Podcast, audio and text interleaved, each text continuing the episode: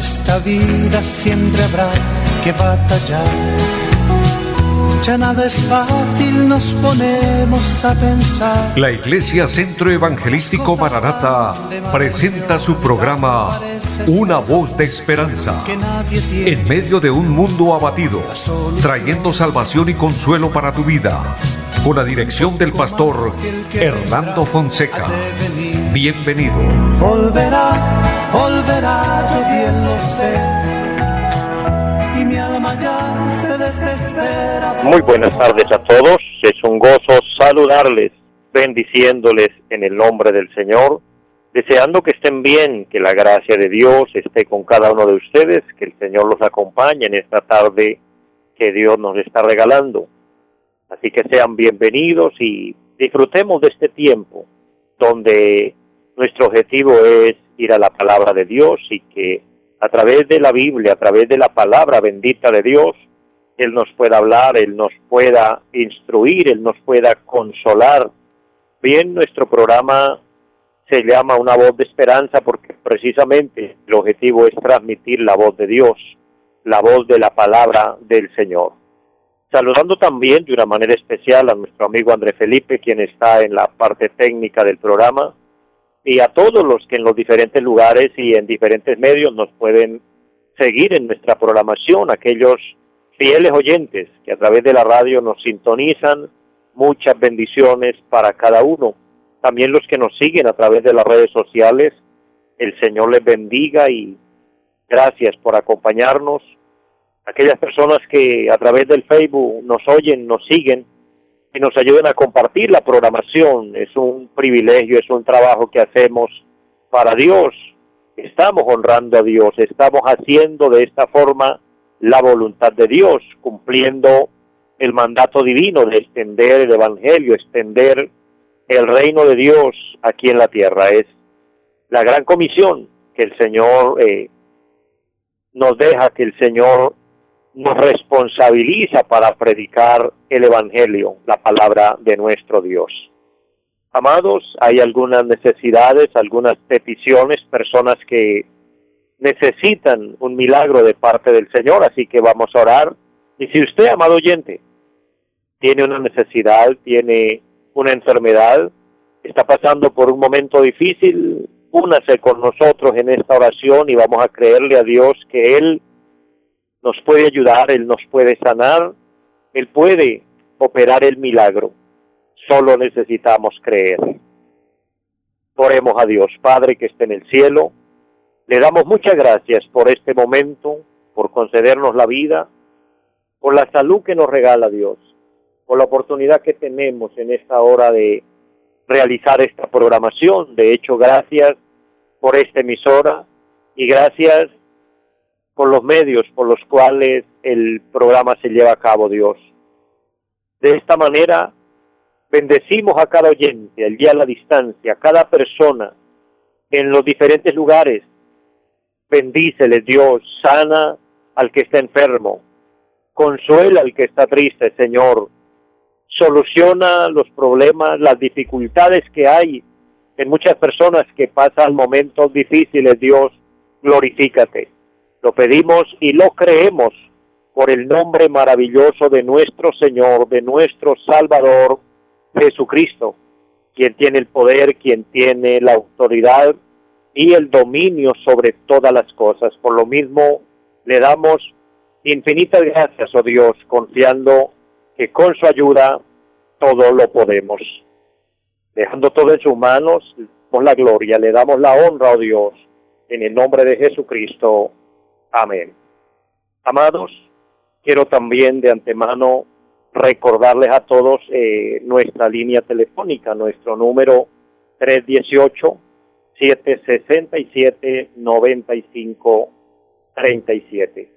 Con este número usted puede comunicarse y comentarnos y dejarnos su petición. También eh, su comentario nos es muy útil aquellas personas que están siendo bendecidas y que de esta manera nos comparten que la palabra de Dios les ha ayudado, la palabra de Dios les ha bendecido, pues nos sentimos muy honrados por esto, porque es el objetivo poder bendecir sus vidas. También recordándole al pueblo de Dios eh, que tenemos ya la oportunidad, el privilegio de estar nuevamente en los templos con los programas de cultos ya presenciales y aunque obviamente se está llevando a cabo un protocolo de bioseguridad, pero ya podemos reunirnos, así que quien desee visitarnos recuerden nuestra dirección en pie de cuesta, carrera séptima, número 371 del barrio Amaral, conocido también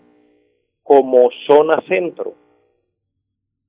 Eh, para congregarnos lo que estamos haciendo y si alguien desea visitarnos, recuerde nuevamente nuestro teléfono 318 767 9537 porque necesitamos hacer cita previa, necesitamos antes de llegar al templo ya saber con quiénes porque estamos trabajando cumpliendo los protocolos que el gobierno estipula y obviamente cuidando nuestra salud, cuidando el bienestar de cada persona. Es el objetivo como iglesia del Señor. Pero invitándoles cuando deseen, que sería un gusto maravilloso poder compartir, poder hacer juntos la obra del Señor. Y de esta manera, amados, vamos a ir a la palabra del Señor. Vamos a concretar un tema que estamos compartiendo, un tema que es eh, de suma importancia, de mucha bendición, y es cómo el Señor nos ofrece seguridad. Y en esta serie de temas sobre la seguridad de las ovejas, estamos mirando a la luz de la palabra el Señor nos ofrece seguridad precisamente porque vivimos en medio de una generación maligna, según lo dice la palabra de Dios allá en la carta a los filipenses, el apóstol Pablo escribe, Filipenses 2, versículo 11, versículo 15, perdón, que vivimos en medio de una generación maligna y perversa. También en la carta a Timoteo, el apóstol eh, declara un, un panorama que se vive, que lastimosamente, lamentablemente lo vivimos, lo experimentamos en nuestro mundo, y es que vivimos tiempos peligrosos. Tiempos peligrosos porque Vamos a verlo a la luz de la palabra. Capítulo 3 de la segunda carta a Timoteo dice, también debes saber esto, que en los postreros días vendrán tiempos peligrosos. Estos tiempos peligrosos hablan eh, y aciertan más al peligro espiritual, no al peligro físico, humano, aunque también es un peligro. Vivimos en un mundo donde eh, la maldad es mucha, la violencia, los robos, los secuestros, la inseguridad, es algo natural, pero sumándole a esto los peligros espirituales. ¿Por qué? Porque el alma es atacada por las fuerzas contrarias y el enemigo utilizará personas. Hay que tener en cuenta esto, el diablo utilizará personas que se dejen utilizar para él causar daño, para él engañar, para él eh, falsificar el mensaje verdadero de Dios y de esta manera confundir al pueblo, confundir las personas, porque Satanás quiere causar daños y alejar de Dios a quien más pueda. Por eso debemos estar seguros en Cristo, aferrados a Él, confiados en Él, buscándole en oración, buscándole en un verdadero arrepentimiento y diciéndole Dios, ayúdanos porque vivimos en medio de un mundo mentiroso donde, les vuelvo a recordar, de muchas formas el engaño se está viendo, el peligro se está viendo. Y aquí vemos en primer instante en el versículo número 2 que dice, porque habrá hombres amadores de sí mismo. Este término, amadores de sí mismo, enfoca cómo el egocentrismo está hoy eh, reinando en, en muchos corazones, en muchas personas, aquellos que solo piensan y les importa el bien personal, sin importarles si le hacen daño a otro, sin importarle si hieren otras personas, si maltratan eh, no solo física, sino verbalmente y emocionalmente. Por eso muchos hombres, lastimosamente, después de tener formado un hogar, después de tener una familia, después de haberle prometido amor eterno a una mujer y ya tenerla inclusive con hijos, la abandonan, la dejan para irse con otra porque la vieron más joven, porque la vieron entre ellos y para ellos como una mejor opción, pero no consideran que esa mujer que vivió con ellos una mujer que les entregó su juventud, les entregó sus mejores años, le ha dado hijos que lo han complacido y que deberían ser el centro de esa persona, pero se van. ¿Por qué? Porque ahora piensan solo en sí mismos, amadores de sí mismos. De ahí vemos también que no hay eh, un respeto, un temor, una responsabilidad de muchos que son capaces de cambiar a sus hijos por dinero, de cambiar a sus hijos por otra persona, en fin, vemos un desenfreno grande y, y en otra instancia vemos como muchos eh, cometen injusticias, inclusive crímenes, por sacar ventajas y ganancias personales. El texto sagrado dice que son hombres amadores de sí mismos. Y le sumamos a esto lo siguiente que dice el versículo avaros, la avaricia, la sed de poder que se despierten muchos que nunca están conformes con lo que tienen, sino que solo quieren más. Y en esas opciones de ser amadores de sí mismos y ser avaros, se mezcla también el engaño de aquellos supuestos cristianos, de aquellos supuestos predicadores que con la Biblia bajo el brazo, que utilizando a Dios, que utilizando la palabra de Dios, engañan al pueblo, le mienten a las multitudes, le mienten a las personas, engañándolos, emocionándolos para de alguna forma sacar su provecho. Hoy vemos una predicación amplia de, entre comillas, el Evangelio, pero un Evangelio arreglado, un Evangelio que solo habla de la prosperidad, que solo habla de dinero, porque muchos líderes se les ha dañado el corazón, amadores de sí mismos y con una avaricia que solo quieren engañar y de alguna forma extraer ganancias del pueblo y engañar los ingenuos, como dice la palabra de Dios. Entonces, es un peligro para la iglesia y esto ocasiona de que muchos hablan mal del Evangelio, hasta se ponen bravos con Dios y creen que todos vamos a ser iguales y eso hace que muchos cierren el corazón y no acepten que Cristo es el Salvador y no acepten la palabra de Dios. Entonces yo le digo en esta tarde, estos son tiempos peligrosos y los estamos viviendo. Y si usted ha visto ese tipo de personas, ese tipo de, de, acciones o actitudes en personas que sin ningún escrúpulo engañan, mienten, falsifican, quiero decirles, son personas que darán cuenta a Dios. Sí han dañado muchos corazones y seguirán siendo un peligro, pero el Señor no hace eso. El Señor no defrauda a nadie nuestro amado Señor Jesucristo y su palabra sigue siendo algo limpio, algo, algo extraordinariamente bueno. Así que pongamos nuestra mirada en Cristo, amemos a Cristo, vivamos para Él y vamos a la Biblia, la palabra de Dios y podemos extraer de ella el mensaje que necesitamos. Por supuesto, que no nos dejemos engañar y cuidemos nuestra salvación. Dice el texto también que habrán hombres vanagloriosos, una vanagloria eh, un orgullo, una arrogancia, una soberbia, una blasfemia, dice aquí, desobedientes a los padres. La desobediencia hoy es el plato típico de todos los días. Lastimosamente vemos una sociedad que ha perdido el respeto, una sociedad que ya los padres pasan a un segundo plano, los padres ya no pueden decirle nada a sus hijos, y no estoy hablando de hijos ya crecidos, de hijos ya grandes, porque en la mayoría de casos los hijos ya grandes, los hijos ya formados, que venimos de generaciones pasadas, traemos una formación que sabemos el gran valor, el gran privilegio de honrar y respetar a nuestros padres. Pero hoy la niñez, la adolescencia se está levantando con un desenfreno, con una desobediencia que sus mismos padres ya no pueden controlar.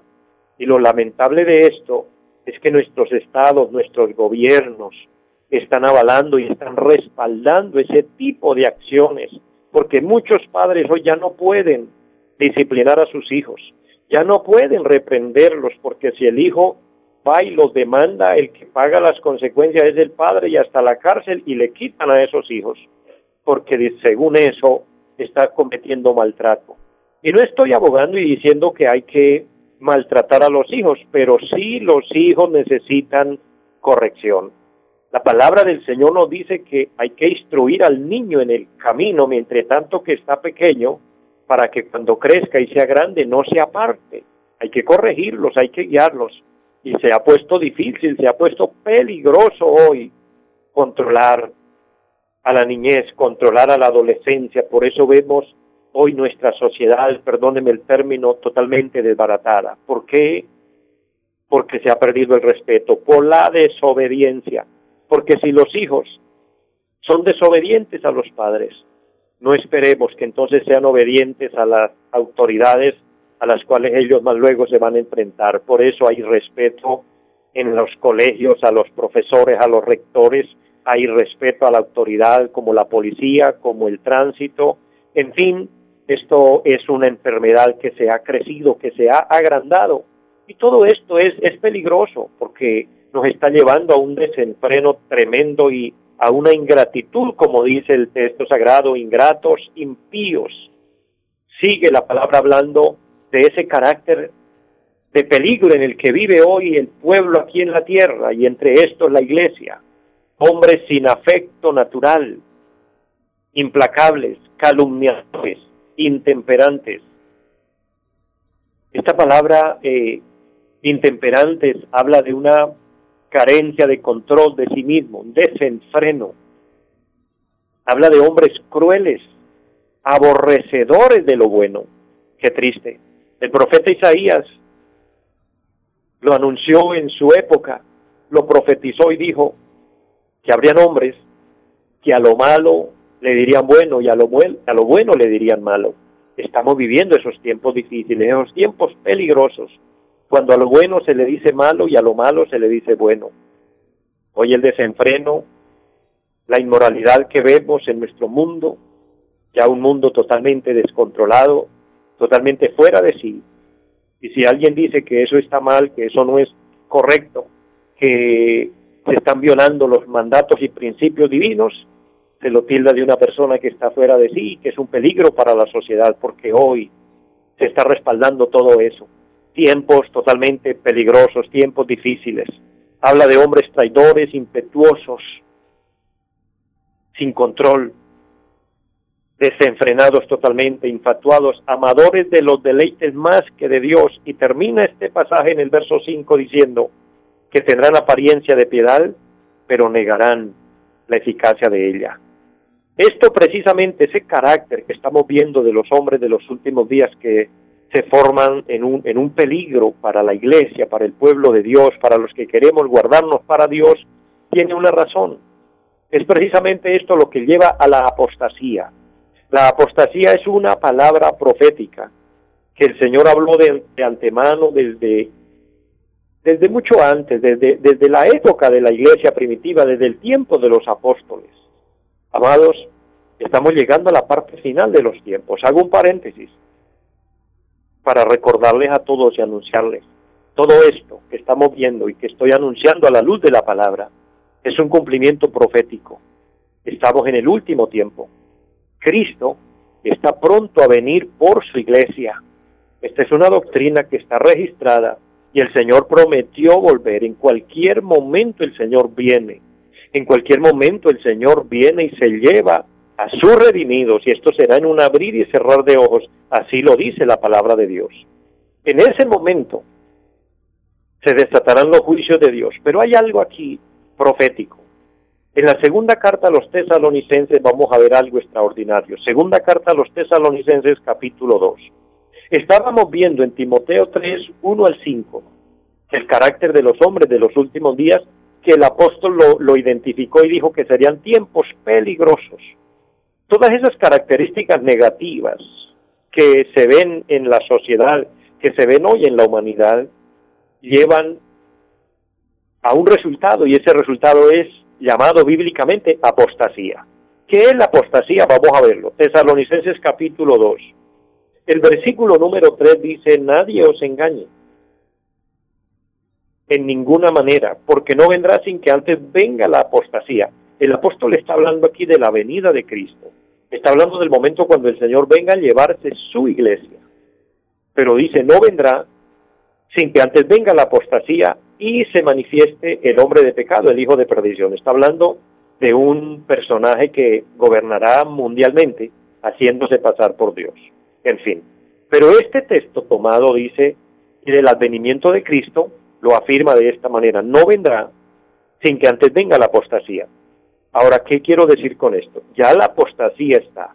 ¿Qué es la apostasía? ¿A qué se refiere esta palabra cuando habla de la apostasía? La apostasía es como la profecía final, lo que faltaba por completar todas las profecías. El Señor habló en San Mateo 24 y habló de guerras, habló de hambres, habló de terremotos, habló de que se levantaría nación contra nación y reino contra reino, habló de que el amor de muchos se enfriaría, habló de que la maldad se multiplicaría, habló del engaño que vendría, amén, pero le sumamos a esto que el Señor habla y dice, todo esto será principio de dolores, será el momento crucial para de ahí pasar a la gran tribulación, según Apocalipsis, pero en ese momento hay un acontecimiento y es el arrebatamiento de la iglesia, de lo que yo les anuncio todos los días, cuando Cristo venga y se lleve a los suyos. Entonces, ese momento está marcado por la profecía. Pero dice el texto, no vendrá sin que antes venga la apostasía. Ahora, ¿qué quiero decir? La apostasía ya está. ¿Qué es la apostasía? Ahora sí lo explico. Apostasía es falsa fe. Aquellos que se hacen pasar por cristianos y no lo son. Una falsa fe. Profesan a Dios, hablan de Dios. Y como les dije hace un momento, hasta con la Biblia, haciéndose pasar por ministros de justicia, cuando su fin, como dijo el apóstol Pablo y el apóstol Pedro, su fin es el vientre. Su fin es sacar su propio provecho, engañar, decir mentiras, eh, fabricar falsos milagros, etcétera, hacer toda clase de engaños, y esa no es garantía de que una persona sea un siervo de Dios. Porque el Señor dijo, muchos me dirán, en mi nombre, hicimos muchos milagros, sanamos enfermos, etcétera. Y el Señor les dirá, apartados de mí, no los conozco, no sé quiénes son. Porque vivieron y practicaron una falsa fe, de, la, de esa falsa fe nacieron las herejías. Las herejías son las falsas doctrinas que hay por montones en la tierra. Muchas falsas creencias, pensamientos humanos. Personas apartadas de la verdad, con apariencia de siervos de Dios, con apariencia de cristianos, pero con una mente retorcida, con una mente reprobada, con una mente y una conciencia dañada. Esa es la apostasía, esa mente cauterizada, esa conciencia corrompida. Eso lo dice y volvemos a la carta a Timoteo, ya voy finalizando, porque en la carta a Timoteo, el capítulo 4, versículo 1 dice, pero el Espíritu dice claramente, aquí el Espíritu Santo está hablando, el Espíritu dice claramente que en los posteriores tiempos algunos apostatarán de la fe. Oiga bien, apostatarán, es decir, falsificarán la fe. Se harán pasar por cristianos, pero la fe es una fe falsa. Y esa fe falsa lleva, dice, a escuchar espíritus engañadores y doctrinas de demonios. Aquí habla de que el diablo se mete en este asunto. Aquí habla de que el enemigo de nuestras almas, Satanás y los demonios, se meten en este asunto a dañar la fe de muchos, a corromper a muchos, a dañar la fe cristiana. Entonces vivimos en tiempos peligrosos, vivimos en tiempos peligrosos de los que debemos guardarnos, de los que debemos cuidarnos para no caer en el engaño. Finalmente les digo, el Señor dijo, porque se levantarán muchos en mi nombre, diciendo que son Cristo, que son Dios, y engañarán si fuere posible aún a los escogidos. Eso lo dice San Mateo 24, 24. Engañarán aún a los escogidos. Querido amigo, querido hermano que me oye, usted es un escogido de Dios. Cuídate. El Señor te guarda. Pero usted y yo debemos cuidarnos para que todo este engaño, todo, esta, todo este peligro no nos afecte y salgamos ilesos y salgamos para Dios. Que podamos disfrutar de la seguridad de las ovejas, la seguridad en Cristo. Mis amados, les amo mucho. Espero que esta palabra esté siendo de bendición para cada uno de ustedes. Que la gracia de Dios los acompañe y deseo para todos una feliz tarde.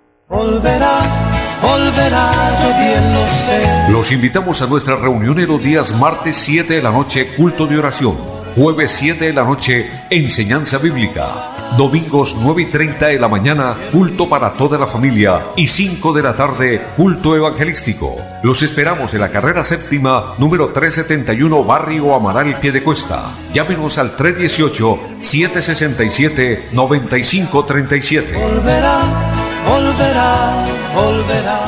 En esta vida siempre habrá que batallar ya nada es fácil, nos ponemos a pensar. La Iglesia Centro Evangelístico Maranata presentó su programa Una voz de esperanza.